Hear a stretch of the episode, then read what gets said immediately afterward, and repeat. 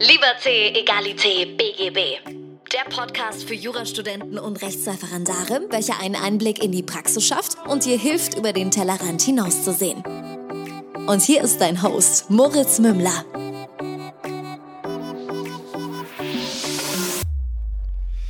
Servus und herzlich willkommen zu einer neuen Folge von Liberté, Egalité, BGB. Mein Name ist immer noch Moritz Mümmler und ich habe heute einen ganz besonderen Gast. Sie ist noch anonym im Internet unterwegs unter dem Namen Bundilek. Wir werden heute darüber sprechen, wie denn ihr Studium, Referendariat, ihre Examina so verlaufen sind, wie es ist, ähm, sein Referendariat äh, bzw. ihr Referendariat zu verbringen und dabei ähm, aus religiösen Gründen ein Kopftuch zu tragen, welche Schwierigkeiten sich sich so im ersten und zweiten Staatsexamen für sie ergeben haben und wie sie die gemeistert hat. Herzlich willkommen im Podcast. Hallo Moritz, danke, dass ich hier sein darf. Sehr, sehr gerne. Es hat mich wirklich gefreut. Wir hatten so ein paar Anlaufschwierigkeiten. Ich bin auch ein bisschen improvisierten ähm, Podcast-Studio gerade, falls der Ton nicht so gut ist. Das äh, wird mir hoffentlich verziehen. Ich wünsche dir erstmal ein frohes neues Jahr. Danke, das wünsche ich dir auch. Vielen Dank. Ähm, lass uns so ein bisschen über dein Studium sprechen. Was waren so die Gründe für dich, Jura zu studieren? Ja, also ich muss mich jetzt outen. ich wollte eigentlich mein Leben lang Medizin studieren und äh, alle meine ehemaligen Schulkameraden waren auch so leicht genervt von mir ähm, und haben mich eigentlich nur im Medizinstudium gesehen. Dann kam es so, wie es für viele Juristen gekommen ist tatsächlich. Ich habe den Schnitt natürlich nicht erreicht. Also das heißt natürlich, ich hatte zwar noch einen Einserschnitt, aber der war leider schlecht in Anführungsstrichen fürs Medizinstudium. Ähm, ich wollte aber auf jeden Fall sofort studieren. Ich wollte nicht mehr warten oder was anderes machen. Parallel dazu oder ein Jahr davor haben viele Freunde von mir mit dem Jurastudium angefangen, also gefühlt mein gesamtes Umfeld, inklusive ähm, Menschen aus meiner Familie. Und ich hörte von allen nur, Gott, das ist so schwer, das ist äh, nicht für jeden machbar und man muss so viel lesen und nicht jeder kann das Jurastudium durchziehen. Und ich bin eine sehr, ähm, ja, anderes sagen, ehrgeizige, ich würde sagen, ehrgeizig, aber auch sehr sturre Person. Wenn mir jemand sagt, das geht nicht, dann denke ich mir, doch, das muss klappen. Das ist mal gut, mal schlecht. Also wenn man meint, zum Beispiel zu mir sagt, du kannst das nicht tragen, das ist sehr, sehr schwer oder du kannst den Schrank nicht aufbauen, dann muss ich das auch machen. Und manchmal läuft das nicht so ganz gut. Ähm, und in dem Fall war es wirklich so, dass viele sich halt darüber beklagt haben in meinem Umfeld. Und ich dachte mir, komm, das probiere ich mal aus, ähm, mache es ein Semester und dann ähm, gucke ich mich um, vielleicht mache ich irgendwie Biologie oder so und versuche da irgendwie so einen Quereinstieg zu machen. Und ähm, ich habe wirklich nur aus Spaß in Anführungsstrichen angefangen. Ich wollte nur zeigen, Leute, es ist gar nicht so schlimm und ihr stellt euch nur so an und keine Ahnung. Also es waren wirklich Freunde von mir. Und ähm, ja, dann habe ich angefangen und ähm, komischerweise nach ein paar Wochen schon gemerkt, uh, das ist ja echt cool. Und dann dachte ich mir so, okay, noch ein paar Monate, noch ein paar Semester und dann keine Ahnung, war es irgendwann so, dass ich den Examen geschrieben habe. Also es war äh, eher ein Experiment bei mir. Hast du es dann auch als so schwierig empfunden, wie dir jeder gesagt hat, oder? Also ich hatte sehr großen Respekt vor dem Studium. Das war auch bei mir schon sehr übertrieben, dass ich ähm, die Leute gesehen habe, die in der Examsvorbereitung waren und dachte mir, oh mein Gott, was sind das für krasse Leute, die haben BGBA hier bestanden, die haben Schuldrecht bestanden und was weiß ich, die sind jetzt im, im Hauptstudium in der Examsvorbereitung ich hatte große Angst und ich habe auch ein bisschen mit dem Gedanken angefangen, dass ich mir dachte, irgendwie klappt, wird das wahrscheinlich nichts, aber wenn du eine Klausur bestehst von vier, dann ist das auch gut. Mhm. Ähm, dann habe ich alle sogar bestanden gehabt im ersten Semester. Also es war eine Mischung aus, es ist gar nicht so schlimm und oh mein Gott, was passiert hier gerade? Es war so eine Gefühlsachterbahn. Und würdest du nachträglich sagen, dass das Jurastudium schwer ist? Das Jurastudium ist für den einen schwieriger als für den anderen. Also es hängt so ein bisschen auch davon ab, ob man ein gewisses Talent, würde ich sagen, dafür hat. Es ist auf jeden Fall insofern schwierig, als dass die Psyche mit einem da durchgeht. Also ich finde sogar die Psyche während des Studiums, insbesondere während des Examens, anstrengender zu ertragen als den Stoff selbst. Das habe ich hm. jetzt nochmal im zweiten mehrmals gemerkt. Ähm, deswegen prinzipiell ja, also das ist meine eigene Meinung. Ich glaube wirklich, jedes Fach, jede Ausbildung ist schwierig. Es gibt meiner Meinung nach nichts, was irgendwie einfach wäre. Mhm. Ähm, für den einen ist es der theoretische Teil, für den anderen der praktische Teil. Ich glaube, alles ist im Leben irgendwie schwierig. Es gibt nichts, was man einfach so leicht bekommen kann. Speziell im Jurastudium glaube ich, dass es eine verstärkte negative Einwirkung auf die Psyche gibt. Und ähm, das das in Kombination mit dem gesamten Stoff ähm, eine große Herausforderung darstellt. Mhm. Hast du äh, für deine Psyche denn auch Stärken mitnehmen können? Also hast du davon, hast du davon profitiert? Ja, definitiv. Also ich würde sagen, dass ich jetzt nach zwei Examina ähm, meine Psyche so ein bisschen trainiert habe, die so ein bisschen belastbar ist. Ähm, ich weiß auf jeden Fall, dass es immer Phasen gibt, da läuft gar nichts. Man sitzt am Schreibtisch, fühlt sich wie der größte Versager überhaupt. Dann gibt es Tage, da ist man ähm, super gut drauf, da funktioniert alles. Also es ist so ein Auf und Ab. Und ich weiß ähm, durch meinen Werdege äh, Werdegang, aber auch durch den anderer, dass ähm, alles am Ende irgendwie gut wird. Also ich habe Leute begleitet, die waren ganz, ganz unten, also ich natürlich auch, aber ganz unten im Sinne von durchgefallenes Examen, sei es schriftlich, sei es in der mündlichen Prüfung durchgefallen und die jetzt ähm, ein tolles Leben führen und sagen, war blöd, aber es ist am Ende alles gut gegangen und es hat mich stärker gemacht. Und was ich noch für mich mitnehmen kann, ist, dass ich weiß, also ich gucke immer nur auf das, was unmittelbar vor mir liegt. Ich habe zwar noch einen Blick für das, was etwas weiter hinten liegt, aber ich denke mir nur, versuche jetzt das, was unmittelbar vor dir liegt, zu meistern und alles andere ergibt sich schon. Das habe ich, dieses Denken habe ich mir so antrainiert im ersten Semester und das habe ich mir so quasi beibehalten bis zum Ende. Also das ist auch so mein Tipp an andere. Also nicht direkt im ersten Semester an das Examen oder was weiß ich, an das Hauptstudium denken, sondern wirklich Schritt für Schritt besteht erstmal die erste Klausur, die zweite Klausur und alles andere ergibt sich danach. Also man wächst wirklich mit den Aufgaben. Mhm. Es ist ein ähm, typischer Spruch, der gesagt wird, aber ich kann das wirklich bestätigen. Also man wächst mit seinen Aufgaben gemeinsam da waren jetzt so viele wertvolle Sachen drin, die ich voll unterschreiben kann. Also ich fange mal von hinten an, weil es ist wirklich so dieses einen Schritt nach dem nächsten machen. Also ich habe mal ähm, eine damalige Freundin von mir begleitet, als sie ihr Abitur in die Nachprüfung musste. Und dann, dann war ich in irgendeinem Livestream, irgendeinem Live-Coach und habe halt so gefragt, hey, wie machen wir das jetzt? Wir haben fünf Tage Zeit, die ist durchgefallen, die muss es jetzt irgendwie schaffen.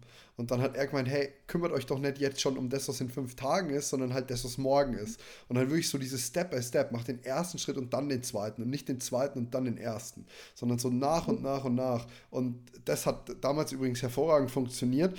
Ähm, das kann ich auch echt empfehlen. Also gerade so diesen Blick, klar, fürs Größere zu haben, das größere Ziel zu haben, aber irgendwie etappenweise aufzubauen und auch etappenweise die Erfolge zu feiern, wie du es gemacht hast.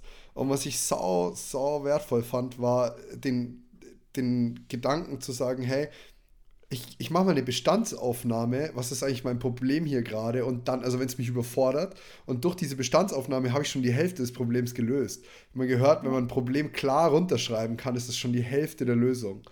Und wenn ich einen Fall habe, von dem ich keine Ahnung habe, dann mache ich erstmal eine Bestandsaufnahme. Vor allem im Verwaltungsrecht war das bei mir so. Ich hatte keine Ahnung davon, gar keine. Und es war wirklich so, okay, was habe ich? Was ist mein Schema und wo sortiere ich was ein? Und auf einmal hat sich irgendwie dieses Puzzle nach und nach, manchmal besser, manchmal schlechter, einfach gelöst. Und es war so, ach, krass. Nach fünf Stunden hatte ich eine Lösung, die ich mir vor, vor fünf Stunden niemals hätte vorstellen können. Ja, also definitiv. Ich glaube auch, ähm, viele haben eher mit, der, mit dem psychischen ein, Pro ein Problem und äh, das behindert sie so sehr, dass sie mit dem fachlichen klar nicht klarkommen. Ähm, ich habe ehemalige Studenten von mir, die ich bis heute noch so ein bisschen begleite und betreue, aber auch Freunde von mir, die, ähm, keine Ahnung, im Ref sind oder im Studium. Und ähm, dann fängt man im Gespräch an mit, äh, die Klausur, die war so schwer und ich kriege irgendwie diese, dieses Fach nicht hin. Und wenn man dann so ein bisschen näher reinguckt oder mit der Person spricht, dann merkt man, dass es der Person eher psychisch nicht gut geht. Und wenn man dem so ein bisschen, ähm, äh, ja, wenn man so ein bisschen nachhorcht und fragt, was eigentlich so das Problem ist, dann merkt man, dass da eher so eine psychische Blockade ist und die dazu führt, dass man gar nicht aufnahmefähig ist. Also meist hilft es echt, darüber zu reden und dann ist das, was einen so sehr belastet, gar nicht so groß, aber man weiß einfach in dem Moment nicht, wie man sich ähm, helfen kann. Und deswegen äh, ist diese psychische Komponente gerade sehr wichtig. Deswegen sage ich ja auch, das ist so eine der größten Herausforderungen. Das habe ich jetzt wieder in der Vorbereitung auf meine mündliche gemerkt. Jetzt im Nachhinein, ich hätte gar nicht lernen müssen, gefühlt. Ja, ich hätte mir überhaupt nicht andersweise so einen großen Stress machen müssen. Also klar, ich hatte ein sehr ambitioniertes Ziel. Ich wollte mich wirklich äh, ordentlich verbessern. Habe ich dann auch Gott sei Dank geschafft, sogar noch besser als gedacht. Aber ich habe mir da so einen Stress gemacht. Ich habe so viele Tränen vergossen. Und jetzt denke ich mir, warum? Also es war eigentlich gar nicht nötig. Mein Mann war auch irgendwann noch ähm, er wusste auch nicht mehr so ganz, was er mit mir machen soll, außer halt trösten und äh, versuchen, mich irgendwie über die Tage zu bringen. Aber jetzt im Nachhinein denke ich mir, Mensch, das hättest du dir eigentlich, eigentlich alles gar nicht äh, antun müssen. Mhm. Ja, deswegen also so diese Erkenntnis und die Ruhe kam bei mir wirklich durchs Studium schon, im Studium auch und im Referendariat auch. Im Referendariat hatte ich die große Angst, also da war es bei mir so ein bisschen so, mein erstes Examen habe ich noch in der Anonymität geschrieben, dann wurde auf einmal The Loyal One gegründet, dann war irgendwie dieser mhm. Instagram-Account da, dann habe ich angefangen, mein Leben zu dokumentieren, was das Le Lernen angeht und auf einmal war ich so, scheiße, wenn ich jetzt dieses zweite Examen nicht bestehe, stehe ich da wie der größte Depp. Also ohne das jetzt wirklich böse zu meinen, aber das war so meine, meine Auffassung von mir selber dann halt und mein Anspruch. Und dann war es so, ich muss irgendwie dieses Ding bestehen. Aber gleichzeitig, als ich das dann bestanden hatte mit irgendwie 6,6 Punkten schriftlich, war ich so, hey, in der mündlichen kann mir nichts mehr passieren und ich bin erstmal Skifahren gegangen. das ist so wirklich so, ich bin ja. Wochenende Skifahren gefahren und habe gesagt, alles nach mir die Sintflut. Ich will mich zwar verbessern auf über 7,5, ich habe nur 7 geschafft, aber ähm, egal, ich, und diese Gelassenheit kann ich wirklich jedem echt versuchen, so versucht, das ein bisschen mitzubekommen, zumindest übers Studium, das, das klappt nicht sofort, aber man, ich, ich, will niemanden dazu motivieren, die letzten drei Wochen vor der mündlichen oder die letzten zwei Wochen oder zehn Tage zu verschwenden. Aber mir haben diese zwei Tage Ruhe sicher nicht schlecht getan. Ja, definitiv. Also das kann ich auch wirklich unterschreiben. Ich bin leider zwar nicht so entspannt gewesen wie du, aber am Tag meiner mündlichen Prüfung selbst habe ich auch auf Instagram geschrieben, in meinem Poster, war ich überraschenderweise sehr ruhig. Ich habe mir auch so leicht Sorgen gemacht und dachte mir, okay, ist dir das gerade alles egal oder was ist los mit dir? Ähm, aber es war echt, ähm, das hat mir sehr gut getan. Schön. Ich weiß nicht, ob es noch weiterhin so bleibt oder ob ich wieder äh, ähm, ja, ganz durchdrehe, wenn es wieder so weit ist, aber es war an dem Tag auf jeden Fall ein großer Vorteil. Schön, weil bei mir war es so, die mündliche Prüfung war ein Vollchaos. Also wirklich die zweite vom zweiten Examen war ein Vollchaos, dafür war die erste vom ersten Examen umso besser. Und ich saß da drin und ich war so, komm, nehmt mich einfach, wie ich bin, fresst mich, ist mir egal. Ich kann es jetzt nicht mehr ändern. Ich sitze jetzt hier und ich gehe danach mit einem zweiten Examen raus und ich versuche jetzt alles noch zu schaffen irgendwie. Aber ich, ich kann es jetzt nicht ändern. Ich war wirklich in diesem Delirium oder in diesem, diesem Teufelsding. Und ich sage so, danke, wir sind so, naja, dann machen wir halt jetzt das Beste draus. Es ist eigentlich so ein Aufopfern. Ja. Ähm, weil du gerade gesagt hast, beim, beim nächsten Mal, schreibst du wohl einen Verbesserungsversuch oder was? Äh, weil es so, so klang jetzt gerade. Ja, meine gesamte Familie hasst mich dafür. Meine Oma ist einfach nur entsetzt und sagt, es reicht. Und meine Mama äh, also meine Eltern haben mich ja, meine Familie stand ja vor dem Ministerium, als ich rauskam. Meine Mama hat mich ähm, umarmt und war nur noch am Weinen und sagte, bitte, bitte hör auf zu lernen. Bitte genieße das Leben endlich. Und ich war voller Glückshormone und Adrenalin. Ich meinte, Mama, ich schreibe auf jeden Fall nochmal. ähm, ja, das liegt daran, ähm, also es hat eigentlich zwei Gründe. Als erstes, meine Vorbereitung aufs zweite war alles andere als ähm, gut. Also sie war leider gar nicht gut. Vieles ähm, ist einfach unvorhersehbar passiert. Äh, das hatte ich auch auf Instagram ähm, angesprochen. Ich hatte leider mit einigen Trauerfällen zu kämpfen und hatte daher nicht so eine richtige konstante Lernphase. Es war sehr oft mit Unterbrechungen und ähm, das war der erste Grund. Äh, der zweite war, dementsprechend liefen die Klausuren sehr schlecht, äh, also für mich sehr schlecht im Zivilrecht. Im Strafrecht hingegen habe ich ich weiß nicht wie, äh, ganz gute Leistungen erzielt. Das ist wirklich ein Wunder, weil ich bis dato immer schlecht im Strafrecht war. Also Strafrecht hat mir auch im ersten so ein bisschen das Genick gebrochen, aber ich konnte alles gut kompensieren durch meine übrigen Leistungen. Das heißt, im zweiten war es ganz anders als im ersten. Irgendwie hat mich Zivilrecht mega enttäuscht und Strafrecht, da wollte ich eigentlich nur bestehen und dann war es irgendwie, ähm, keine Ahnung, Staatsanwalt nur so zehn Punkte. Ich weiß bis heute nicht, was ich da gemacht habe. Und äh, da dachte ich mir, es kann nur besser werden und der Gedanke reizt mich einfach. Ich frage mich wirklich die ganze Zeit, was passiert, wenn ich nochmal schreibe und wenn es besser ist. Und damit einhergehend habe ich mich in der mündlichen wirklich sehr gesteigert. Ähm, die Prüfer waren auch sehr überrascht, das hat man mir auch ähm, damals so gesagt. Und ähm, also ich sage mal so, wenn ich mit so einem schriftlichen Ergebnis so eine Steigerung geschafft habe, mit einem Ergebnis, das dich wirklich glücklich macht, dann frage ich mich auch, was passiert, wenn ich im schriftlichen hm. Ticken besser bin und vielleicht nochmal so eine Steigerung schaffe. Ähm, und ich habe jetzt mit Ref und allem nur und dran sieben Jahre studiert, referendariert und was auch immer. Und ich was denke, aber schnell ist. ja, die, ja, genau. Also es ist aber trotzdem eine lange Zeit für mich, weil es hat mich ja auch sehr geprägt. Dann frage ich mich, was passiert, wenn du dich jetzt noch sieben, acht Wochen hinsetzt und lernst? Und ich meine, ich muss auch sagen, ich bin insofern privilegiert, als dass ich mir ähm, dank meines Jobs am Lehrstuhl auch finanziell oder auch sonst keine Sorgen machen muss. Also das Arbeitsamt ist jetzt irgendwie nicht äh, mir im Nacken und sagt, komm, bewirb dich irgendwo und verdien ja. Geld. Ähm, mein Chef, mein Doktorvater ist da auch sehr zuvorkommend, sagt, nehmen Sie sich die Zeit, die Sie wollen. Ähm, und ja, mein Mann unterstützt mich natürlich auch. Deswegen denke ich mir, die paar Wochen und hoffentlich ohne irgendwelche Zwischenfälle, ohne ähm, ja, Trauerfälle, entspannt lernen, ohne Existenzangst vor allem. Es kann ja niemand meine Examen wegnehmen. Es ist ein ähm, für mich gutes Examen, es ist äh, ein mich glücklich machendes Examen. Äh, das heißt, äh, dadurch, dass ich auch zwei Tage die Woche am Lehrstuhl arbeite, werde ich jetzt auch nicht so richtig Vollzeit lernen. Also ich werde eigentlich ja. nur so sieben, acht Wochen Klausuren skizzieren, nochmal äh, die Grundlagen trainieren. Und wenn es klappt, dann klappt. Wenn nicht, dann war es einfach eine Erfahrung. Und ich muss mich dann nicht in ein paar Jahren fragen, was wäre, wenn. Voll. Wenn ich überhaupt bis dahin noch mir Gedanken um meine Note mache.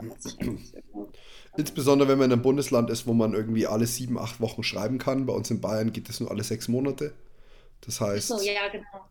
Nee, ich könnte jetzt auch im Januar oder Februar schreiben, theoretisch. Also wir ja. schreiben jeden Monat, glaube ich, in NRW. Ja, das Deswegen, ist super. Das kommt auch noch dazu. Ja. Also in ähm, Bayern ist es halt immer so eine, so eine Riesenaktion, irgendwie alle sechs Monate ja. und dann, boah, ob ich mir das nochmal angetan hätte. Ich habe mich nach meinem ersten Examen auch ziemlich verbessert. Ich warte 4,08 schriftlich geschrieben und dann habe ich, glaube ich, mündlich 12,5 bekommen oder so. Also boah. es war wirklich ein, es war wirklich ein, ein Boost. Und, aber ich hätte einen Teufel getan und nochmal geschrieben. Also ich sag's dir, wie es ist. ja, klar.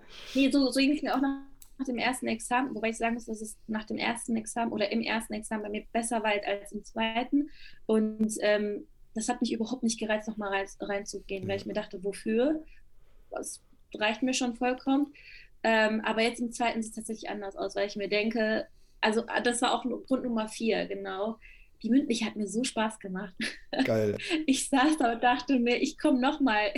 Also als der ähm, als der Vorsitzende die Noten verkündet hat und dann meinte, ja, ne, Frau Bundilex, das war eine große Überraschung, da wollte ich ihn fast unterbrechen und sagen, ich komme nochmal. Also das, das war es heute nicht, weil es einfach so Spaß gemacht hat. Also ich weiß, ich bin nerdy und verrückt und keine Ahnung, aber im ersten fand ich es schon cool, aber im zweiten war es nochmal ganz anders, weil wirklich die absoluten Grundlagen gefragt wurden. Und in meinem Fall war es auch so, dass materiell sehr viel Richtung erstes Examen abgefragt wurde, meiner Meinung nach.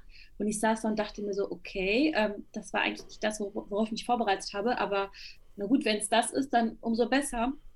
Also es war einfach schön, dass man nach wirklich so vielen Jahren da sitzt und auf die Fragen der Prüfer antworten kann. Klar, da waren auch Fragen dabei, die ich äh, nicht beantworten konnte. Da war ich auch ehrlich und meinte, keine Ahnung.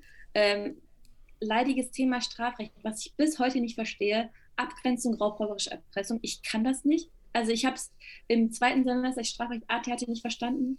Ähm, Im dritten Semester. Und ich habe es jetzt auch nicht verstanden. natürlich kam es in meiner mündlichen Prüfung dran und ich dachte mir so, bei Gott, bei all diesen Problemen auf dieser Welt, warum muss dieses Problem abgefragt werden? Das war jetzt auch nicht eine Glanzleistung, aber im Großen und Ganzen mir die mündlich einfach so Spaß gemacht. Ja, ich will es nochmal erleben. Also ich prophezei dir jetzt schon mal ein, ein super zweites Staatsexamen nochmal. Einfach weil du das aus, aus Fülle und äh, Liebe und äh, ja, ähm, was ist das deutsche Wort? Ich bin, ich, ich, ich sag, äh, ich wollte Abundance sagen, also ähm, Überfluss. Aus dem Überfluss heraus machst du es nochmal. Nicht, weil du den Mangel hast und sagst, ich muss nochmal ja. oder so, und das ist tatsächlich, glaube ich, ein ganz, ganz großes Erfolgsrezept. Ähm, das kann ich echt nur so aus meinen Erfahrungen berichten. Alle, die irgendwie um mich herum Spaß hatten bei dem, was sie taten, die waren irgendwie gut. Und ähm, ich habe meine letzte Examensklausur sehr genossen, äh, weil ich mir gedacht habe, und gleichzeitig war ich wehmütig, weil ich mir gedacht habe, Mist, das ist die letzte Mal, dass jemand mich auf diese Art prüft. Einerseits voll schön, weil ich weiß, ich muss nicht mehr geprüft werden, ich kann's. Andererseits, ich kann niemals mehr auf diese Art einfach so der ganzen Welt einfach beweisen, dass ich es drauf habe. Weil wenn du elf Punkte in der Klausur oder so kriegst und die war nur acht, aber jetzt sagen wir mal, du kriegst elf Punkte, kannst du da mit jedem ja, ich war zufrieden, Steuerrecht war ist in Bayern ja immer so eine Sache und das äh, war, jetzt nicht, war jetzt nicht unzufrieden, aber ähm, du kannst es danach wirklich jemanden ins Gesicht halten und so, du kannst mir nichts. Du hast zwar vielleicht zwei Punkte mehr als ich, aber ich kann es auch.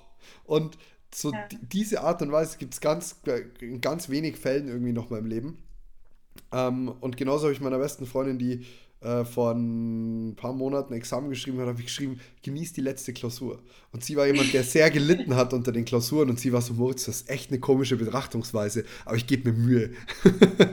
ja, also es ist schon insofern komisch und ähm, ja, unverständlich, warum man sich das nochmal alles geben will, aber ich verstehe dich wirklich. Es ist auch wirklich ein tolles Gefühl, wenn man etwas kann, es zeigen kann. Weil äh, gerade im Jurastudium oder im Examen haben wir ja oft gesehen, es ist wirklich alles eine Momentaufnahme und dann kommt das dran, was du gar nicht kannst. Das passiert viel häufiger, als das, wenn etwas drankommt, was du kannst, gefühlt.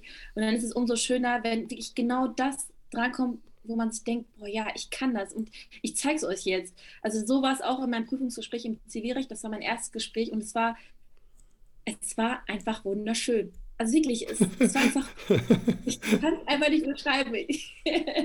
meine Augen strahlen gerade auch, wie du sehen kannst. Es war wirklich so, ich dachte mir echt so, also ich bin gerade so warm geworden und hieß es, okay, fertig, nächstes Gespräch. Und ich dachte mir so, hey, ich habe jetzt eigentlich noch mehr Lust zu reden. Ähm, deswegen, also das kann ich verstehen. Und jetzt der Gedanke, dass ich jetzt fertig bin und in das normale Arbeitsleben äh, einsteige, wobei bei mir ist jetzt nicht so wirklich das normale Arbeitsleben, sondern wieder verbunden mit einer Leistung, die ich erbringen muss. Aber also der Gedanke ist eher so, ja, es ist jetzt schon vorbei, obwohl man sich andererseits denkt, mein Gott, ich habe so lange studiert, so lange Ref gemacht, aber irgendwie, ich weiß nicht vielleicht ist es auch die Psyche, die so ein bisschen darunter gelitten hat. Keine Ahnung. Also ich muss jetzt wahrscheinlich ganz viele von den Zuhörern hier wieder abholen, weil ganz viele werden sich das eben nicht so denken. Aber ich möchte euch wirklich einladen, versucht mal Spaß in dem zu finden, was ihr da tut und, und, und auch wirklich so ein bisschen wie, wie eine spielerische Ge Geschichte daran zu gehen, weil das wirklich hilft. Also mir hat das sehr geholfen und wenn ich einen Tipp habe, den ich wirklich äh, universell abgeben kann, dann ist es, bereite dich auf das Unvorbereitetsein vor. Also so dieses, die, die, lern nicht das, was du kannst, lern nicht darauf, dass du es kannst, sondern lern darauf, dass du das, was du eigentlich nicht kannst, lösen kannst. Ähm, das ist zwar ein bisschen verschachtelter Satz, aber ich glaube, ich hoffe, der macht Sinn. Ähm, das ist auf jeden Fall das, was ich irgendwie aus, auch aus sechseinhalb Jahren Studium und Ref und so mitnehmen konnte. Jetzt möchte ich mit dir ins, ins Ref einsteigen. Ähm, wie ich es vorhin schon erwähnt habe, du trägst aus religiösen Gründen ein Kopftuch. Und ähm, im Referendariat ist es ja durchaus so, dass man verschiedene Stationen hat. Und ich möchte äh, gerne mal auch in die verschiedenen Stationen eintauchen. Wo war das problemlos? Wo hat es da irgendwie zumindest Änderungen für dich gegeben gegenüber jemandem, der jetzt äh, kein Kopftuch trägt? Ähm, wie, wie war das? Hast du irgendwie dadurch äh, das Gefühl gehabt, ja, eine, eine Diskriminierung zu erfahren? Oder war es so, dass du gesagt hast, nö, das findest du in Ordnung? Also erzähl uns so ein bisschen darüber, das wäre echt spannend. Ja, also es fing schon direkt ähm, am Anfang an. Wir hatten im ersten Monat in der Zivilstation ähm, nur ein AG, also keine praktische Ausbildung. Da war noch alles in Ordnung. Wobei ähm, da mich die Referendarabteilung schon ähm, ansprach mit, äh, ja, Frau Bunilek, ich sage Ihnen nur Bescheid, ähm, Ihr Ausbilder, also was heißt Ausbilder, Ausbildungsleiter, will sie demnächst ansprechen auf ihr Kopftuch. Ähm, ich dachte mir so, okay. Und dann habe ich wirklich wochenlang, wenn nicht monatelang darauf gewartet, dass man mich anspricht. Und das, das fing schon damit an. Ähm, zu Beginn meiner praktischen Ausbildung am Amtsgericht bei meiner Zivilrichterin äh, wurde mir dann auch gesagt, dass sie persönlich jetzt nichts dagegen hätte, aber ich halt hinten bei den Zuschauern sitzen muss aufgrund meines Kopftuchs.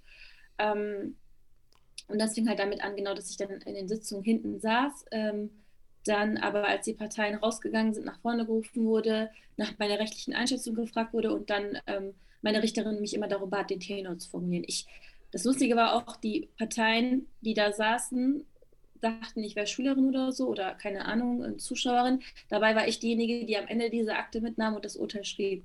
Äh, und meist wurden auch meine Urteil auch so übernommen. Also zumindest wurden meine Entscheidungen so übernommen. Meine Richterin hat dann hier und da was ausgebessert. Aber nach außen sah es wirklich so, als hätte ich da nichts zu sagen oder zu tun. Ähm, genau, und dann, äh, wie gesagt, habe ich parallel dazu immer darauf gewartet, dass ich angesprochen werde von meinem Ausbildungsleiter, weil ich wusste, es betrifft die Strafstation. Aber da kam monatelang nichts und irgendwann, also irgendwann war mir das zu blöd. Und dann habe ich ähm, meinen Ausbildungsleiter ja, angeschrieben und meinte, wir können uns gerne zusammensetzen, schlagen Sie mir doch einen Termin vor. Und dann kam es zum Termin Äh, darüber hatte ich auch auf Instagram ähm, geschrieben oder berichtet. Und ähm, ja, also es war ein nettes Gespräch. Mein Ausbildungsleiter hat wirklich versucht, die ganze Zeit mir zu zeigen, dass es nicht seine eigene Meinung ist, sondern dass es wirklich eine Anweisung oder eine Weisung von der Verwaltung ist, von der äh, Präsidentin des Landgerichts. Und da wurde mir gesagt, dass ich für die Strafstation äh, zum Strafrichter gehen muss und ähm, nicht bei der Staatsanwaltschaft meine Ausbildung absolvieren kann. Das Problem ist, also abgesehen davon, dass das ne, eine Diskriminierung ist, ähm, liegt das Problem auch darin, dass man in NRW zwei Strafrechtsklausuren hat, eine Anklageklausur und dann ist die zweite Klausur entweder eine Revisionsklausur oder eine Urteilsklausur, wobei es selten eine Urteilsklausur ist. Also vielleicht ein oder höchstens zweimal im Jahr bei zwölf Klausurdurchgängen im Jahr.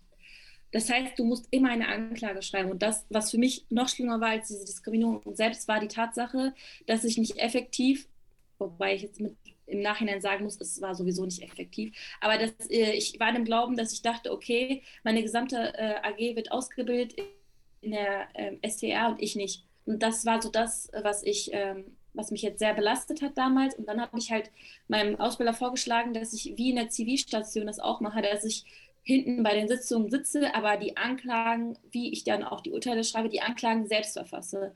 Aber da war das Problem, dass mein Ausbildungsleiter meinte, das macht die STA nicht mit, weil die einfach auf gut Deutsch gesagt haben, keine Lust drauf haben. Das Ding ist, das, also das Problem wäre hierbei, das heißt Problem, aber es wäre halt ein zusätzlicher Aufwand, weil man müsste quasi einem Staatsanwalt zwei Referendare zuweisen. Ein Referendar, der die Sitzung leitet oder die Staatsanwaltschaft vertritt und ein Referendar, der da, keine Ahnung, vorher eine Anklage schreibt.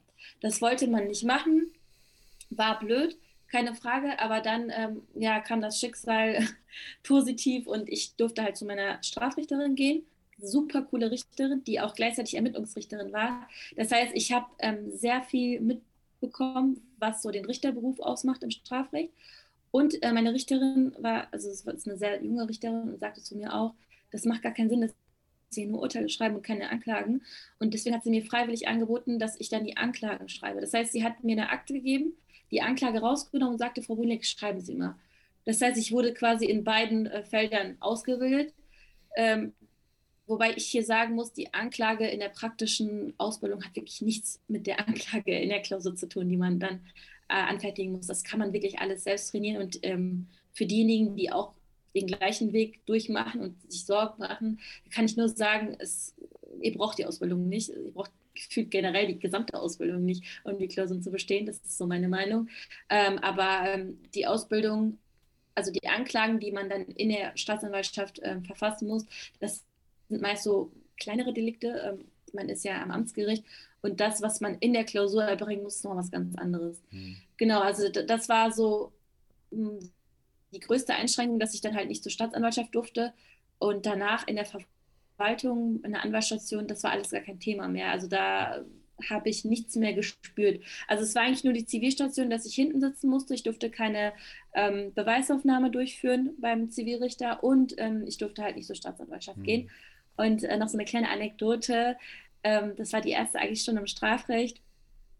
Da haben alle, ähm, also da hat unser Ausbildungsleiter ähm, Ausweise verteilt für das Gebäude der STA und die wurden so rumgegeben. Und das war so ein, ja, so ein Moment, der mir so ein bisschen ähm, ja, wehgetan hat. Da wurden die äh, Ausweise verteilt und ich dachte, vielleicht kriege ich auch einen Ausweis, weil man kann ja da zur Bibliothek gehen, man kann sich da Kommentare kaufen. Und ich habe dann, ähm, als dann die Ausweise bei mir auf dem äh, Tisch lagen, geguckt, geguckt und habe ich meinen Namen nicht gefunden. Das, das war so ein Moment, wo ich mir dachte, okay, das tut jetzt gerade ein bisschen weh, abseits von den ganzen Einschränkungen, die ich sowieso erleben musste. Aber bei allen Einschränkungen, die ich bis dato erlebt habe oder bis heute irgendwie erleben musste, habe ich immer versucht, das irgendwie auszugleichen, indem ich mehr gemacht habe, als ich machen mhm. muss. Aber das war halt so ein Moment, da kannst du nichts dagegen machen. Und ich meine, was soll ich machen? Soll ich zu meinem Ausbilder, Ausbildungsleiter gehen und sagen, ich will einen Ausweis für die SDR haben? Warum? Also ja, das war so im Großen und Ganzen das, was mhm. ich ähm, erlebt habe. Ähm, jetzt muss ich aufpassen, dass, ich da nicht, dass es nicht irgendwie unpassend wird, aber ich habe tatsächlich ähm, meine Ausbildungsstation genauso verbracht wie du. Ich habe zwar, ich trage zwar kein Kopftuch und ich wurde auch äh, nicht irgendwie diskriminiert aufgrund meiner religiösen Einstellung, aber ich habe es genauso verbracht, weil ähm, meine erste Station war beim Zivilrichter und ich war bei einem kleinen Amtsgericht. Und dadurch, dass mein Papa in der Kanzlei ist, wo es ungefähr sieben Anwälte sind, ähm, war bei jedem zweiten Termin ähm, jemand von Mümmler und Kollegen dabei. Und aufgrund dessen, um das Neutralitätsgebot zu wahren, äh, durfte ich auch nicht am Richtertisch oben sitzen, sondern ich musste immer in den Zuschauerraum hinten reingehen, weil äh, immer jemand irgendwie dabei saß bei der Staatsanwaltschaft bzw. Beim, beim Strafgericht war es so, bei uns in Neumarkt gab es gar keine Staatsanwaltschaft, beziehungsweise ähm, die, die, das sind halt dann nur einzelne Vertreter und insofern war ich auch beim Strafrichter und der hat mich auch überhaupt nichts machen lassen, entweder weil er es mir nicht zugetraut hat oder weil er gedacht hat, ich mache das schnell alleine. Ähm, insofern du hast da wahrscheinlich sehr viel bessere Ausbildung genossen äh, als ich an der Stelle und da muss ich sagen, da war ich auch sehr traurig drum. Aber ich äh, finde es dennoch an der Stelle sehr, sehr schade und sehr, sehr schlecht, dass du da ähm, solche Einschränkungen erfahren hast, weil du weil du einen Glauben hast oder weil du der, der halt es halt gebietet, ein Kopftuch zu tragen. Jetzt interessiert mich die ganze Zeit, ist für dich das Kopftuch ein, also es ist ja schon als religiöses Symbol eingestuft, aber es, es, könnte, mhm. auch ein, es könnte auch ein kulturelles Symbol sein, da bin ich mir nicht ganz sicher, weil ich es nicht weiß. Ähm, siehst du es wirklich als, als religiöses Symbol wie ein, wie ein Kreuz oder sowas, dass du sagst, ja. Okay. Ja, also es, also es ist bei mir jetzt nicht kulturell bedingt. Äh, kulturell es ist auch so, dass viele. Ich kenne mich da wirklich nicht aus. Also es ist einfach Unwissenheit, weswegen ich frage. Also, ähm, nee, also es ist, ich sehe es für mich als ein religiöses, religiöses Gebot an, was ich deswegen auch gerne mache. Ähm, mhm. Und mir kann auch, also ich bin ausgebildete Juristin, äh, ich bin fast schon 30 also ich bin 27. Das heißt, ich bin auch irgendwo ein bisschen erwachsen und äh, reif. Mir kann auch jetzt niemand irgendwie vorwerfen, ich würde mich dazu zwingen oder äh, nee. von meiner Familie oh. gezogen werden. Nee, ist, also das nicht das, weil du mir das irgendwie Nein, nein, nein, nein, nein. Aber wenn ich jetzt sage kultureller Hintergrund, wollte ich das nicht implizieren, gell? Also ich Nein, nein, nein ich sage das nur, ähm, alles gut, ich sage das nur, weil es die Leute interessiert. Ich bekomme wirklich auch Fragen dazu. Ähm, viele ähm, fragen mich dann auch, wirst du dazu gezwungen? Also nee, also früher hat man mir das nicht so ein bisschen abgekauft, weil es dann hieß, äh, weil ich dann noch ein bisschen jünger war und ähm, man muss vielleicht einen 16- oder 15-Jährigen nicht glauben, aber jetzt zum Beispiel hat man halt eine ausgebildete Juristin vor sich, eine, eine erwachsene Person. Deswegen also es ist nicht was Kulturelles, ganz im Gegenteil. Viele in meiner Kultur tragen auch gar nicht das Kopftuch. Ähm, das ist für mich ein religiöses Gebot. Deswegen. Aber alles gut, Moritz. Ähm, das war nee, das, so das, eine Aufklärung. Sehr gut, vielen Dank dafür. Ähm, deswegen ist halt so, ich, ich versuche jetzt gerade so ein bisschen herauszufinden, ob du es an sich richtig findest, weil du sagst, Neutralitätsgebot ist, ist irgendwie ähm, schon so, dass man beim Richtertisch eigentlich keine religiösen Symbole irgendwie haben sollte oder wie auch immer, weil ich finde, ich finde, es ist ein extremer Zwiespalt. An sich muss ich sagen, ich verstehe den Grund, dass ich sage, hey, man hängt keine Kreuze auf, man macht irgendwie, man will das ja aus dem Gerichtssaal irgendwie raushalten. Andererseits, für dich gibt es halt keine Option, das Kopftuch nicht zu tragen. Also es ist so ein, das eine gibt es halt nicht ohne das andere. Der Christ kann das Kreuz abhängen und sagen, passt, leg's weg, ist okay. Aber du kannst nicht am Richtertisch sitzen und sagen, ich lege jetzt mein Kopftuch ab. Also die Frage ist, was ist Neutralität, beziehungsweise wie versteht man Neutralität? Und für mich bedeutet Neutralität, dass man es aushält, dass es andere Religionen gibt, andere Weltanschauungen gibt und dass man trotzdem damit arbeiten kann. Das heißt, für mich wäre zum Beispiel die höchste, die höchste Form der Neutralität, wenn ich als Richterin einen Fall entscheide, der juristisch total in Ordnung ist, obwohl zum Beispiel auf der Anklagebank eine erkennbare Muslima sitzt oder, ähm, oder sogar das Gegenteil, ein, eine Person, die komplett, äh, keine Ahnung, rassistisch ist. Also man sieht ja anhand meines äußeren Erscheinungsbildes auch, dass ich ähm, Migrationshintergrund habe. Das heißt, für mich wäre es sogar die höchste Form der Neutralität, wenn ich zum Beispiel mhm. Strafrichterin wäre oder Strafrichterin bin und mein Angeklagter zum Beispiel ähm, bekennender Nazi ist. Und wenn ich dann ihn so verurteile, dass mein Urteil rechtlich einwandfrei ist. Also das ist für mich die höchste Form der Neutralität.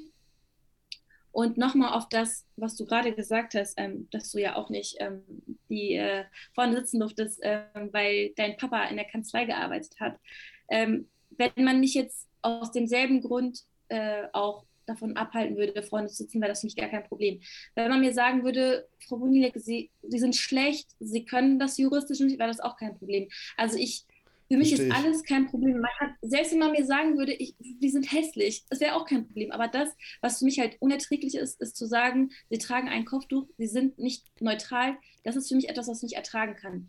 Ähm, ich sage jetzt auch, ex post war die Zeit bei meiner Strafrichterin super, aber der bittere Beigeschmack liegt halt darin, dass ähm, viele aus meiner AG auch zum Strafrichter wollten und es denen verboten wurde mit dem Argument, ihre Ausbildung leidet darunter.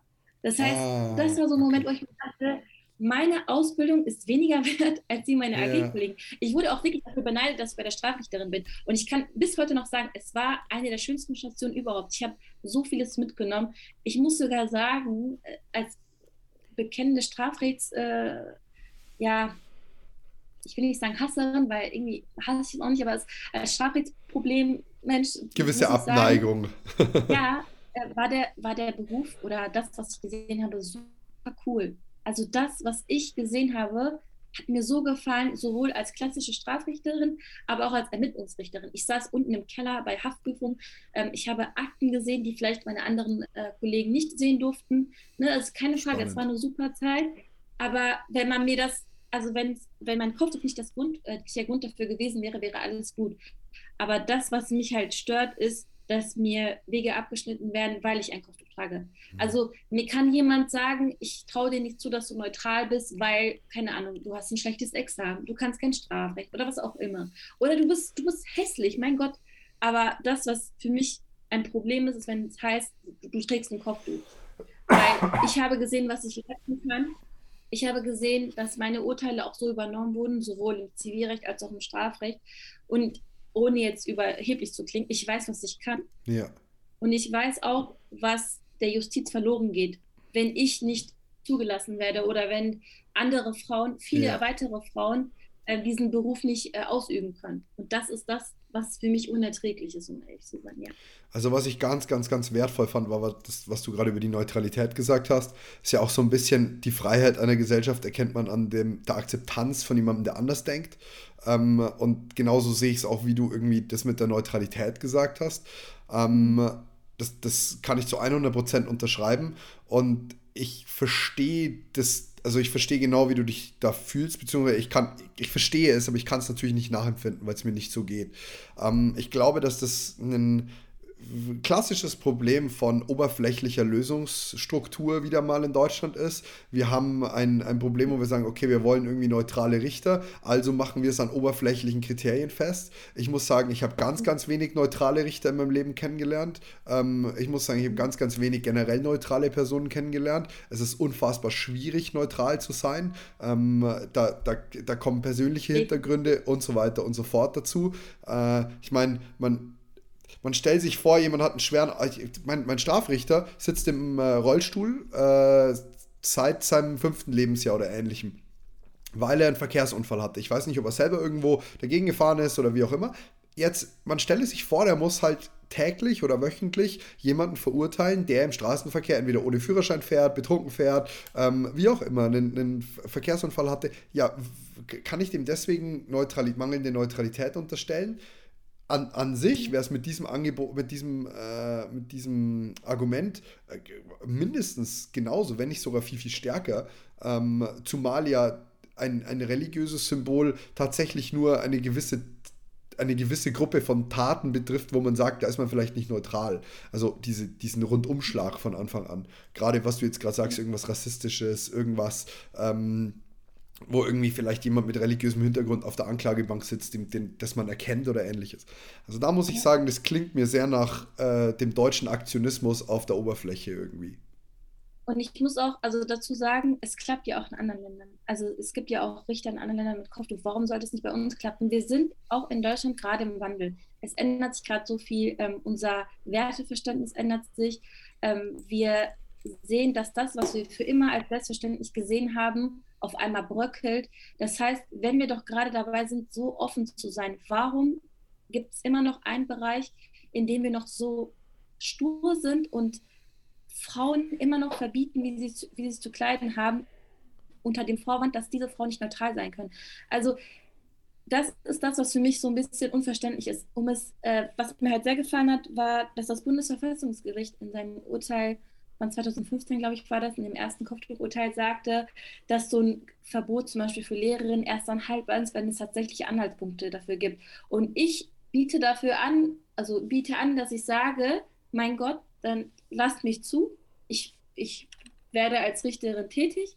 Ich schreibe meine Urteile und wenn da irgendwo, sei es in der Hauptverhandlung, sei es in meinem Urteil, Anhaltspunkte dafür gibt, dann ballert mich voll mit Befangenheitsanträgen, mit Dienstaussichtsbeschwerden, mit was auch immer oder keine Ahnung, dann entzieht mir diese Erlaubnis.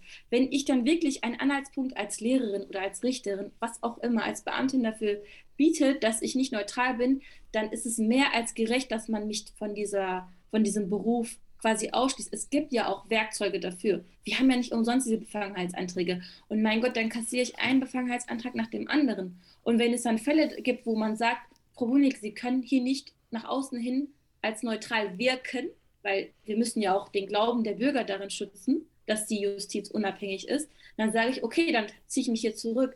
Aber dass man mich von vornherein davon ausschließt, selbst als Referendarin, ähm, das ist für mich nicht in Ordnung. Und man muss es auch meiner Meinung nach als eine Gesamtbetrachtung sehen. A, unsere Gesellschaft ist im Wandel. Wir erleben einfach, dass viele Vorurteile ähm, bröckeln und wir sehen, okay, vieles ist gar nicht so, wie wir denken. Ähm, B, es gibt einfach so viele Frauen, die zum Beispiel durch dieses Gesetz, ähm, das den das ermöglicht, oder dieses Ermächtigungsgesetz, das ermöglicht, dass Beamte mit äußerem Erscheinungsbild, also mit religiösem äußeren Erscheinungsbild, ähm, davon quasi ausgeschlossen werden von ihrem Beruf.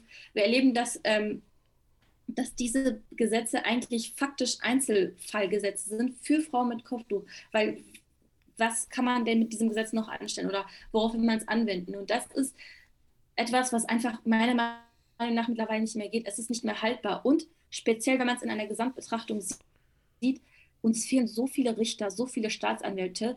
Ähm, die Justiz schraubt die Noten immer runter was ich jetzt per se nicht schlecht finde, aber das zeigt einfach, dass wir gerade so wirklich ein Problem haben.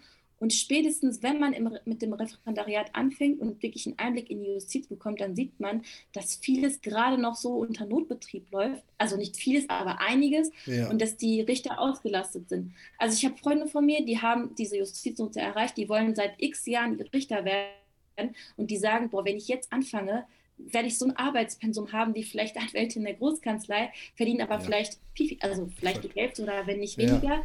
Warum soll ich das machen? Also ich habe eine Freundin von mir, die könnte jetzt jederzeit problemlos Strafrichterin werden und sie will das eigentlich auch seit Jahren machen. Und selbst sie sagt mir ganz ehrlich, die Arbeitsbelastung ist gerade so hoch, dass das, was die Richter jetzt gerade machen müssen, so viel ist, dass sie sich zum Beispiel jetzt gerade überlegt, erstmal ein bisschen als Anwältin zu arbeiten und äh, mehr zu verdienen und vielleicht weniger zu arbeiten. Also das ist auch einer der Gründe, wo ich mir denke, Leute, ihr könnt das nicht mehr durchziehen. Also woher ja. wollt ihr die ganzen Richter bekommen? Exakt. Gerade jetzt im Osten.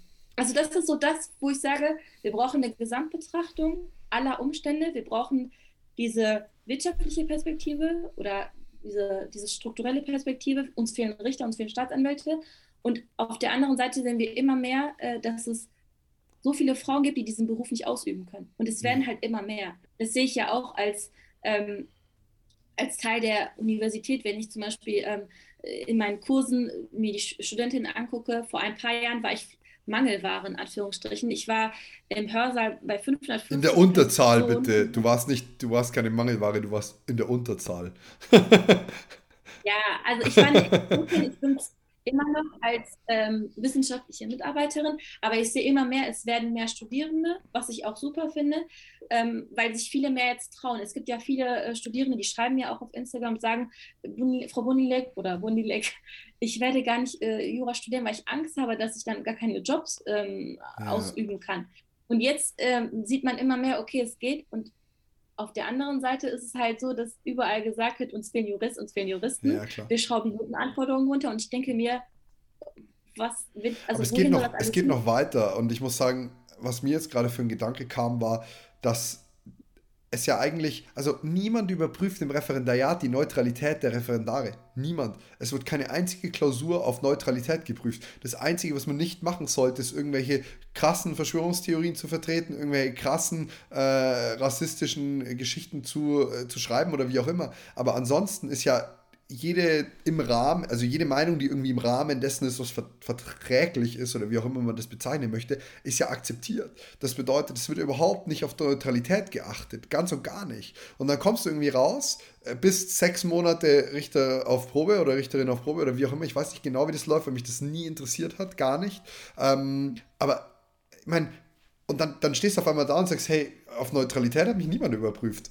Und ähm, deswegen finde ich jetzt, also umso mehr nach unserem Gespräch, vorher habe ich mir tatsächlich nie darüber Gedanken gemacht, weil es war halt nicht irgendwie nicht akut. Ähm, aber es empfinde ich jetzt ziemlich lächerlich, wenn ich ehrlich bin gerade, weil irgendwie, ja. das wird ja, es wird ja sonst nicht überprüft, so, weißt du? Ja, vor allem, wie gesagt, wir haben ja diese, wir haben Gott sei Dank diese Werkzeuge, ähm, wir haben Ne, wir haben die Befangenheitsanträge, wir haben Dienstaufsichtsbeschwerden, wir haben, wenn alles kippt, wir haben Rechtsmittel, ne? wir, wir können das Urteil, Voll. was zum Beispiel uns im Glauben lässt, dass es nicht von einer neutralen Person gefällt wurde, wir können es immer noch angreifen. Das heißt,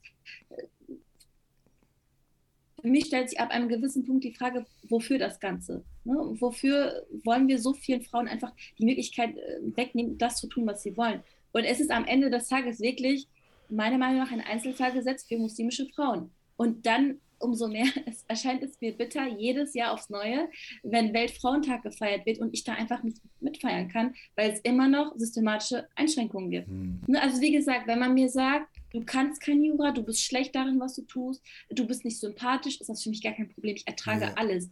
Aber das, was für mich nicht akzeptierbar ist, ist das, wenn man mir sagt, du bist nicht neutral. Ja, umso mehr, weil, weil wie du uns am Anfang du hast immer so am Anfang berichtet, wenn man sagt, es geht etwas nicht, dann willst du umso mehr. Und ich meine, gerade diese Situation ja. ist ja ziemlich, ziemlich absolut. Es ist ja, also wenn du jetzt sagst, du kannst Jura nicht, dann könntest du dich halt verbessern. Wenn jemand sagt, irgendwie du bist unsympathisch, könntest du die Mühe sympathischer zu wirken oder Mühe geben, sympathischer zu wirken. Ja. Aber ähm, das andere ist ja sehr, sehr absolut. Also das ist ja nicht zu ändern. Das ist ja genauso wie ähm, du, du, jetzt nicht ändern kannst, dass du ähm, eine, eine, Frau bist, beziehungsweise du könntest, aber halt unter schweren, äh, also du stimmt. weißt, was ich meine. Also es ist genauso wie du ja dein Kopftuch ja. ablegen könntest. Es ist ja nur für dich halt ein, ein absoluter Bruch deiner Werte und ein absoluter Bruch mit dir selbst und mit deiner Religion und mit deinem Vertrauen ja. und wie auch immer. Also vor allem ist es ja auch verfassungsrechtlich geschützt. Es ist ja nicht ja, so, 100%. dass das Bundesverfassungsgericht sagt, äh, das, was irgendwie nicht plausibel ist, das gehört nicht dazu, sondern das, was man für sich als verpflichtend sieht, das fällt unter den Schutzbereich von Artikel 4. Und warum wird das auf der anderen Seite mir wieder weggenommen? Ne, deswegen, ja. wenn es wirklich etwas wäre, was selbst das Bundesverfassungsgericht nicht als schützenswert erachtet, wäre das natürlich ein, für mich ein Argument, aber es ist nicht so. Es ist nun mal mhm. so, dass es unter Artikel 4 fällt. Ja. Ich möchte dir ganz, ganz, ganz herzlich für dieses mega schöne Gespräch danken, für die ähm, absolut äh, tollen Worte hinsichtlich des, der mündlichen Prüfung des Jurastudiums und auch. Ich danke dir, Moritz. Ja, noch vielen Dank auch für den, für den Einblick darin, wie es ist, ähm, aus religiösen Gründen durchaus eine Diskriminierung zu erfahren im Referendariat jetzt, also ganz speziell darauf bezogen. Vielen, vielen Dank. Es war wirklich, wirklich, wirklich erhellend für mich und ähm, ja, einfach Dankeschön. Ich danke dir, Moritz. Ich wünsche dir alles, alles Gute, auf dass sich diese ähm, Gebote bald verändern. Jetzt nicht für dich, weil du, ich glaube, du möchtest vielleicht gar nicht äh, zu, zur Strafstation. Aber ähm, dennoch ist es mehr als Zeit und vielleicht konnten wir damit was erreichen. Das hoffe ich auch. Ich hoffe auch, dass sich demnächst was tun wird. Vielen lieben Dank. Ich wünsche dir was. Mach's gut. Tschüss. Tschüss. So.